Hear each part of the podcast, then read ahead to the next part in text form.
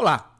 É muito difícil ter uma visão real do perfil de um candidato e da sua aderência à cultura da organização apenas durante uma entrevista de emprego.